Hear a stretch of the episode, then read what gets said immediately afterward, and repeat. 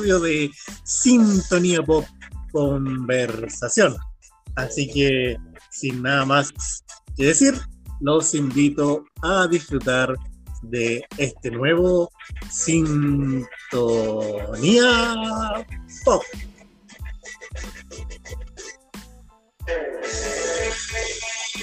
Hola Juan, supongo que ya estás incorporado a la sesión del día de hoy. Sí, plenamente conectado, Bernardo. ¿Cómo estás tú? Bien, me parece, contento, eh, preparándome aquí un cafecito para conversar eh, este nuevo tema que trataremos hoy día. De hecho, aquí en Antofagasta está haciendo bastante frío todavía, ¿eh? no se ha notado la primavera.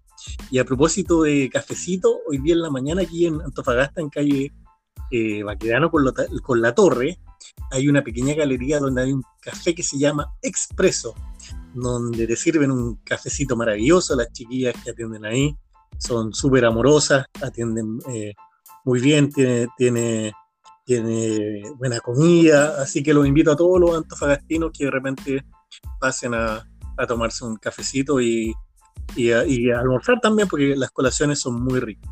Dicho eso, y que quería saludar a mi amiga, vamos a comenzar con el, con el capítulo de hoy que a propósito de lo que hablábamos en el capítulo anterior respecto de, la Matrix, tiene que ver con la dualidad. Y antes de comenzar derechamente con el programa, Juan, quería invitarte a, escuchar un, segmento de una película que a mí me encanta, me encanta, aunque una película para cabros chicos, siempre me gustó mucho y se llama La espada en la piedra. Y obviamente este segmento habla un poquito del tema que vamos a tratar hoy. Escuchemos. Ok. Uno, dos, uno, dos, acá, allá, para acá y para allá. Movimiento de Lara. Esto es, en verdad, lo que al mundo hace marchar. Como hay derecho ya hay hay una crachi. y como hay bien, también hay bar. Por cada contra existe un pro. Pro, sí, pro. Contra y pro. Sí y no. Lo que al mundo da sabor. Ella, él, tú y yo. Bien, ¿qué te parece, Juan? Eh, estamos inmersos en un en un mundo, una realidad, una Matrix que se experimenta en forma dual, en forma de los contrastes, es decir, así como hay noche, hay día, así como hay bien, hay mal, así como hay amor, hay odio, aquí en Antofagasta, así como hay frío, hay calor. ¿Qué te parece? Yo creo que la dualidad es tan antigua como la humanidad, porque la dualidad es básicamente una, una relación entre dos conceptos que son a veces antagónicos, opuestos, diferentes, pero que están involucrados sobre un mismo ente, sobre un mismo ser, sobre un mismo objeto. Y nosotros como seres humanos vivimos, vivimos entre, el, entre el bien y el mal, en, tomar decisiones de sí y no. En, en, en el fondo, eh, es, el libre albedrío es la posibilidad de la dualidad.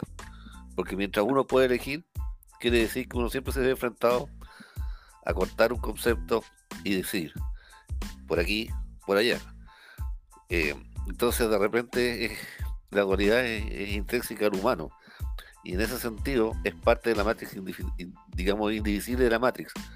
De hecho, la misma, volviendo a quizás a la original, la película, eh, Neo, el que es el personaje principal, tiene que tomar una decisión. Si quiere seguir en la Matrix como si nada, o quiere ir más allá. Y eso está, está simbolizado en la famosa eh, elección entre la píldora roja y la píldora azul. Ahí hay una dualidad también, ¿no? Correcto, porque en el fondo, y, a eso quería llegar, que al final la dualidad, en el fondo, es la expresión de un equilibrio. No existe, no, existen dualidades, digamos, no existe, uno no podría ver el bien si no conoce el mal, o al revés. No podría definir qué es lo que es el mal si uno no entiende lo que es el bien. Exacto, la, vida, la vida se experimenta a través del contraste. Por eso la dualidad, aunque estemos inmersos dentro de esta matriz, es necesaria para, para experimentar la vida, ¿no? Correcto. De, hecho, por ejemplo, eh, eh, muchas cosas, digamos, que nosotros damos por sentada y, y, tomamos como parte de que una sociedad de las encuentra buenas, eh, son parte de, de, alguna forma de, ciertos convenios sociales que se han hecho sobre la dualidad. Por ejemplo, eh, considera algo así como los diez mandamientos. Los diez mandamientos en el fondo son una definición de lo que es correcto y bueno, y por lo tanto definen por, por antonomasia todo lo que es malo. Claro. Entonces, nosotros, al, conservar incluso mucho de, de, una cosa que es quizás tan antigua como la, como, como la ley mesaica, y la hemos trasladado incluso hasta el siglo XXI y seguimos tomando nuestras decisiones basadas en, conceptos muy similares. Lo que sigue destacado ahí, como que se considera hace miles de años como bueno o malo, todavía muchas veces considerado como bueno o malo. Entonces, e, esas definiciones y esa, esa, esa, posición sobre lo que es bueno y malo, eh, todavía son parte de la parte, digamos, que construir la base de la Matrix. La pregunta es, ¿tenemos decisión para cambiar eso? ¿Cuándo algo deja de ser malo? ¿Cuándo empieza a ser bueno? Claro, hay muchas cosas que, por ejemplo, antes se consideraban eh, malas y hoy día no tanto. Por ejemplo, el aborto, que antes era considerado incluso un delito, y hoy en día ya tiene sus causales y incluso hay, hay una ley por estos días que intenta despenalizarlo. Entonces, el bien y el mal es bastante relativo. ¿ah? Yo iría en base a lo que cada sociedad dispone para sí misma y utilizaría más el concepto de a lo mejor correcto e incorrecto, que también es relativo porque algo que para mí puede ser correcto tal vez para ti no lo es. Claro, de hecho esencialmente y, eh, eh, es una cosa compleja, por ejemplo ahora que se está discutiendo una nueva constitución, van a llegar a muchas, muchas cosas que quizás la gente pueda pensar que una cosa es mejor que otra por su, perfil cultural, por lo que cree, por su experiencia y todo lo demás. Sin embargo, siempre hay que considerar que hay otras personas que pueden pensar exactamente lo contrario. Y además su experiencia, digamos, vital lo ha demostrado que quizás lo contrario les parece mejor. Entonces la pregunta es, ¿hasta cuánto queremos una cosa que nos defina, una dualidad que la deje fija? ¿O nosotros somos, digamos, maestros para crear nuestra propia definición de lo que es bueno y malo? La dualidad está expresada en muchas cosas. Por ejemplo, en, el tema del, feminismo. El feminismo es una necesidad de cambiar de lo, patriarcal a lo matriarcal. O es una necesidad de establecer un equilibrio entre, ambas cosas. esas preguntas que, trae la dualidad, en el fondo son preguntas que vienen desde el comienzo de, la humanidad y que hemos ido respondiendo y nos hemos ido acercando a diferentes consensos pero tampoco hemos llegado a una respuesta certera en muchos de ellos. Claro, en muchos casos yo creo que incluso no se puede porque, eh, bueno, hablando de este concepto de, dualidad, lo ideal según eh, uno, los maestros, esta gente que está más dedicada a los temas espirituales, es lograr eh, el equilibrio, digamos, el, el, punto el punto medio, porque las dualidades se expresan en cosas que en naturaleza son lo mismo. Por ejemplo, cuando yo hablo de frío y calor, hablo de temperatura, ¿no es cierto? Cuando hablo de amor y odio, hablo de un sentimiento. Cuando hablo, por ejemplo, de alto y, bajo, hablo de, estatura. Y en el caso de, por ejemplo, el frío y el calor, ¿cuándo sabemos que no hace frío ni calor? Eh, es relativo, ¿no? Por ejemplo, a lo mejor a mí con, a mí con, no sé, 20 grados, me parece que ya la temperatura está equilibrada, o sea, a lo mejor no voy a sentir ni frío ni calor pero alguien, para alguien que vive en la Antártida, a lo mejor con 9 grados se siente cómodo. Entonces, ese punto de equilibrio todavía sigue siendo bastante relativo y yo creo que es difícil llegar a un, consenso, a un consenso respecto de dónde está el punto de equilibrio en todas las situaciones de la vida que como ya dijimos son duales y generan contraste. Incluso fíjate tú que hay fenómenos no humanos que son así. Por ejemplo, en la física se habla de la dualidad de la onda-partícula, en el caso de la luz. Ah, la luz es el mismo objeto, pero para ciertas cosas funciona como partícula, es decir, las ecuaciones que la describe funcionan como, como, como, como lo podría funcionar una ecuación asociada a, no sé, a una bala una cosa que puede, digamos, tiene que como un centro, una masa, que sea una, una cosa que se comporta como una partícula, pero en otras muchas otras cosas funciona como una onda. Entonces, y eso, está demostrado científicamente con la, el experimento esta de la doble rendija. Lo más probable es que nosotros no tengamos una matemática tan avanzada como para describirla como un solo concepto. Entonces, nuestra, nuestra incapacidad de escribirla como, como otra cosa nos ha llevado a esta dualidad de que es una cosa que se comporta para algunas veces como partícula, otras veces funciona como, como onda. Entonces, es, es interesante porque, por ejemplo, eh, filosóficamente igual, hay corrientes que son totalmente opuestas o, son, son, eh, eh, son están siempre en pugna. Por ejemplo, en, lo político, derecha versus izquierda. ¿Cuándo es razonable la izquierda y cuándo es razonable la derecha? Eso tiene que ver con que hay situaciones en que las soluciones que provee una línea de pensamiento son mejores que otras y hay situaciones en que la otra línea de pensamiento provee soluciones más eficientes que otras. Y de alguna manera, lo difícil no es describir cuál de las dos vas a elegir, lo difícil es el equilibrio.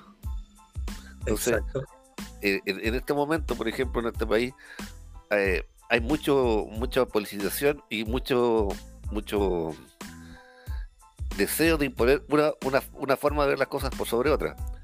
Y en realidad lo que se está buscando y la necesidad del país no es esa, es un, equilibrio que permita a, ambas visiones coexistir. Entonces, entonces, el dualismo es una cosa interesante porque por un lado es conflicto, pero por otro lado es armonía. ¿viste? Eh, tiene, tiene esa, esa complicación. O sea, y del contraste siempre se tiende a llegar a un punto de, equilibrio, o esa sería la idea fundamental. Ahora bien, hay ciertas dualidades eh, que son un poco más, más difíciles de, comentar o de apreciar. Por ejemplo, te pongo un ejemplo de, algo que yo considero dual y es una es, una, es una dualidad no tan perceptible, pero sí muy presente en la vida de cada uno de nosotros. Por ejemplo, la dualidad entre, entre la vida social, digamos, o externa, y la vida eh, interna o la, o, la vida, o la vida que se desarrolla individualmente en tu casa.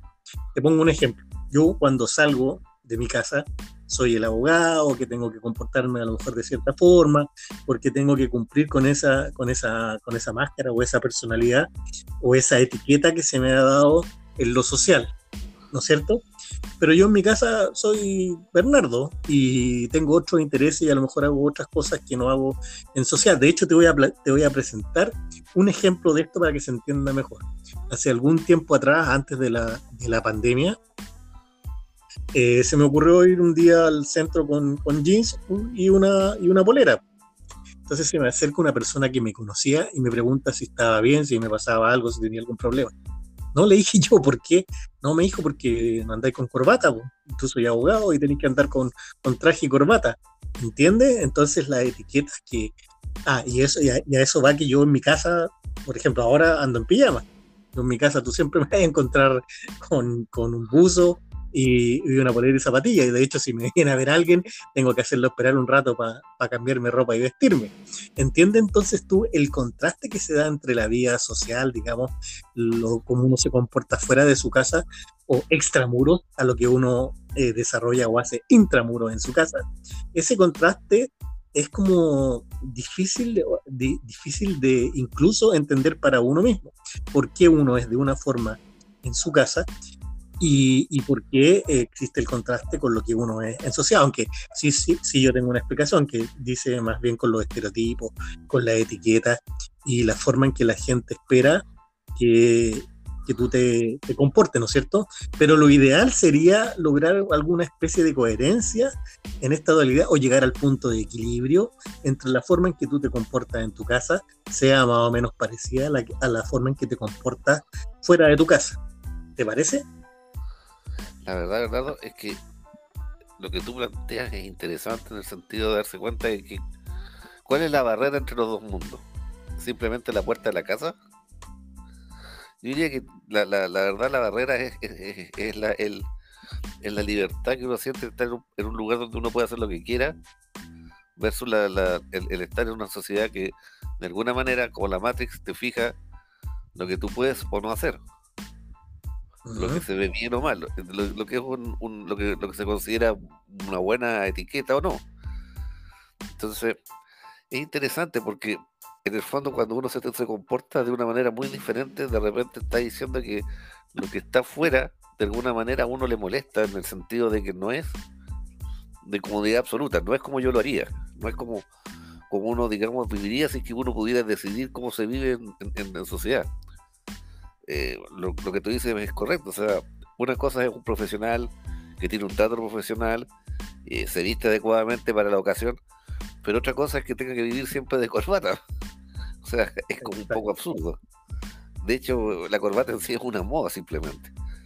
Entonces, eh, eso refleja cierta, cierta forma de, de- también pasa con, con muchas cosas de lo dual, que es la dificultad de ver o de ponerse en el lugar de la otra situación. Si yo soy, por ejemplo, eh, un país y tengo intereses, claro, la- uno asume que uno es el país bueno y el de frente, obviamente, que, que está limitando conmigo y que tengo un problema en la frontera, es el país malo.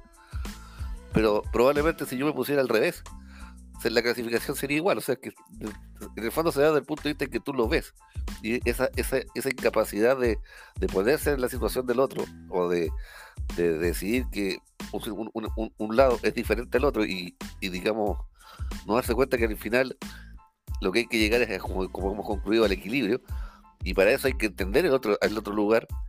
Hace difícil que que uno se comporte bien. Y cuando uno quiere, digamos, hacer, eh, digamos, compartir en sociedad con otros, claro, es necesario moldarse a eso. Pero hasta qué punto esa situación va en contra de lo que uno eh, siente interiormente que deben ser las cosas. Complejo, porque de alguna manera hay una eh, hay una falta de flexibilidad para poder lograr ese equilibrio. Claro, eso es verdad, porque los seres humanos tendemos a ser la mayoría de las veces egoístas. Y en ese sentido tú quieres que las cosas se, se desarrollen o se realicen en la manera que tú quieres que sean, ¿no? Claro, pero mira, incluso eh, la palabra egoísmo me, me- lleva a acordarme un, ejemplo. Hace muy, muy poco estaba leyendo un artículo en que eh, los últimos eh, supuestos de la gente económica, digamos, de, en economía, se, ha considerado que el ser humano, aparte de tener un comportamiento racional, generalmente tiene un comportamiento egoísta. Exacto. Y eso y eso no es, no es que esté mal, o sea, no es que esté malo desde el punto de vista de que es una forma en que se comportan las personas. Pero si tú lo, vas- lo llevas a un punto de vista ético, claro, muchos te van a decir, eso está pésimo. Pero la pregunta es, ¿está mal? Sí, pero ¿es parte de nuestra naturaleza? Sí. ¿Qué hacemos aunque no sé, aunque, aunque no estoy tan claro que, que esté mal y que a lo mejor sea, como decíamos antes, incorrecto, porque de hecho si tú eres un empresario y quieres ganar plata, tienes que ser un tanto egoísta. Eh, en el sentido quiero ganar yo y no, y no, y, y- y- y voy a tratar de, digamos, de maximizar mis intereses. Siendo eso correcto o incorrecto, no, no creo que lo podríamos juzgar desde ese punto No, de vista. La cosa es así nomás. Claro, o sea, es que eso es distinto porque tú eh, cuando haces un emprendimiento obviamente estás ba- basado en que vas a obtener lucro personal y no hay nada malo en ello, eh, de eso se trata. El punto es, eh, me refiero al, al- al comportamiento de repente que tú tienes en las personas. Ejemplo, ocurre cualquier eh, cosa, un desastre natural o cualquier cosa y la gente corre al supermercado y empieza a llenarse y a atiborrarse de cosas a pesar que ya tenga cosas en su, en su, en su, digamos, en su casa. Ah, claro, ahí sí tú le puedes poner un componente ético que, que va a ser tan largo o tan corto como tú lo consideres nomás. Claro, y es complejo porque tú podrías decirle a la gente, si tuviéramos una buena sociedad, que claro, la gente sacara solamente lo que necesita y nos alcanza a todos. Pero en, Ahí- una- en un ambiente, en un ambiente donde la sociedad está compleja, nadie va a querer dar ese paso y todo el mundo va a querer asegurarse así a, a sí mismo y a su familia. Punto. Así es.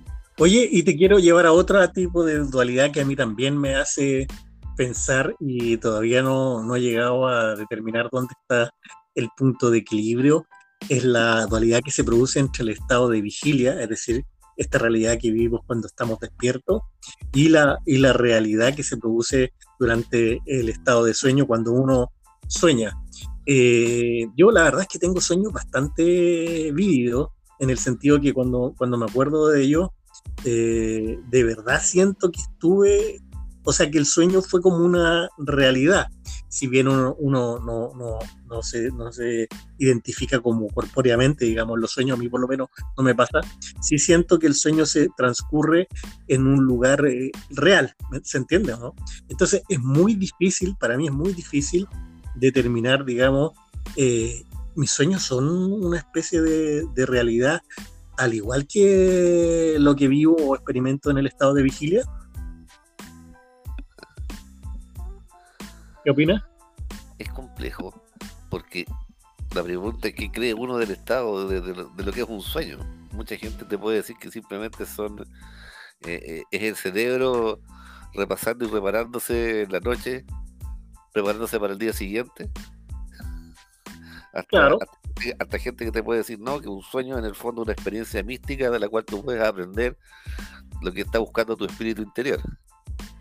Pero yo, ponte tú, yo cuando sueño y tengo estos sueños súper vivos, lo siento, los, vívidos, perdón, lo siento igual que como que estuviera viviendo una especie de realidad, aunque yo sé que conceptualmente es una realidad distinta, pero para mí son reales en una realidad distinta, haciendo cosas que no hago en mi realidad habitual. Pero, tiene, pero sí yo, yo en esa realidad sí soy, sí experimento eh, realidad. Yo no, sé, por eso te digo, pero, la, la, respuesta yo creo que ahí es válida para cada uno, no, no, no, no en general.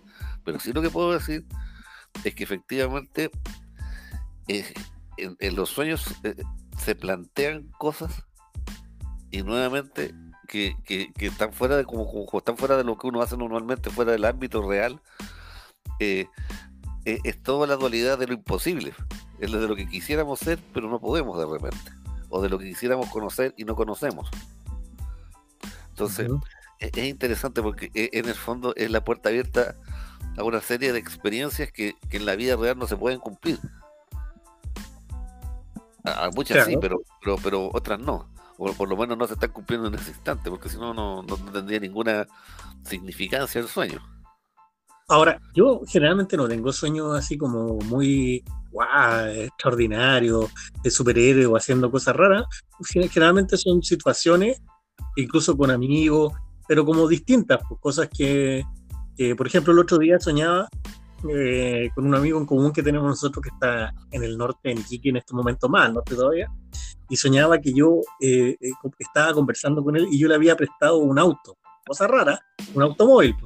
Yo me había ido cuando, por ejemplo, cuando me fui a Estados Unidos un rato antes de la pandemia, y yo volvía y iba a la casa de él y le decía, oye, devuélveme el auto que te presté. Y él me lo devolvía, ¿cachai? Un sueño súper fome, pero yo lo vi como real, como que yo iba a su casa y le pedía que me devolviera el auto y él me lo devolvía o sea, significa, significado alguno le encuentro a ese sueño desde un punto de vista terapéutico, no sé, de interpretación de sueño, es una situación que le puede ocurrir a cualquier persona. A lo mejor ahí hay algo en el subconsciente que a lo mejor yo le presté alguna vez y, quiero que me lo devuelva, pero a esta altura no me acuerdo de qué podría ser. Sí, no, no, no sé, no. Yo yo en ese sentido pienso que nuestro amigo del norte debe estar pensando que eh, a qué minuto le prestaste un auto nomás.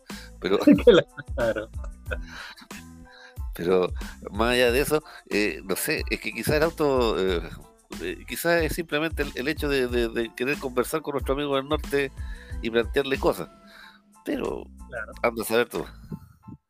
Lo, que sí, en la realidad, la realidad y la realidad y y, lo que son los sueños, yo creo que incluso da para un programa absolutamente aparte. Exacto. Bueno, Juan, ha sido, pero excelente nuevamente esta, este espacio de conversación que hemos tenido.